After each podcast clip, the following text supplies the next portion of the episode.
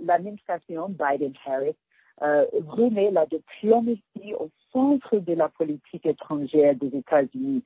Dans son discours au département d'État, il a dit que l'engagement international des États-Unis sera fondé sur les valeurs américaines en partenariat avec nos alliés et axé sur le renforcement des institutions internationales. Il y a un vrai changement. Euh, L'administration de Biden se démarquer euh, l'administration de Trump. Euh, c'est tellement différent. Bien sûr, euh, nous sommes toujours au début d'administration euh, de Biden et Harris, mais il a déjà euh, dit des choses pour envoyer un message clair au reste du monde.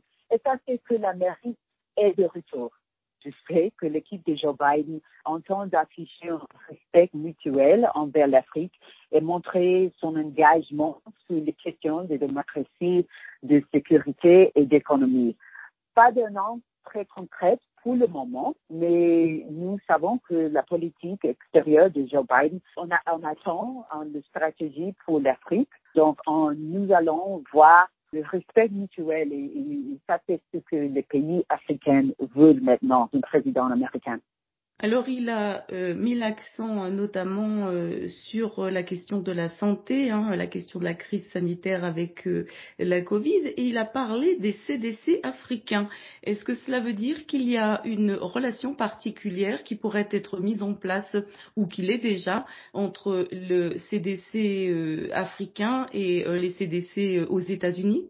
Avec le CDC américain et aussi le CDC africain il y a un partenariat qui déjà existe de formation, de quelques euh, webinaires et des choses comme ça. Et je suis sûre qu'on va voir plus de ça dans l'avenir proche. Mais cette semaine, le président a déjà déployé une augmentation significative des ressources affectées à la lutte contre la COVID-19. Il a mis l'accent notamment sur la question de la démocratie et des droits humains. Quels sont les pays qu'on pourrait citer euh, en Afrique qui seraient, on va dire, en ligne de mire euh, des États-Unis? Maintenant, comme je dis, euh, ils sont en train de concrétiser euh, le, stratégie pour l'Afrique et nous n'avons pas encore le sous-secrétaire d'État pour l'Afrique non plus. Donc, je sais qu'il y aura une continuité avec ce que l'ancien président Barack Obama a fait. Le nouveau président américain a déjà promis un sommet avec euh, tous les, présidents des, des, États africains, mais nous savons qu'il y a déjà quelques problèmes, des relations tendues avec quelques pays. Donc, nous attendons les politiques actuelles, les stratégies pour l'Afrique.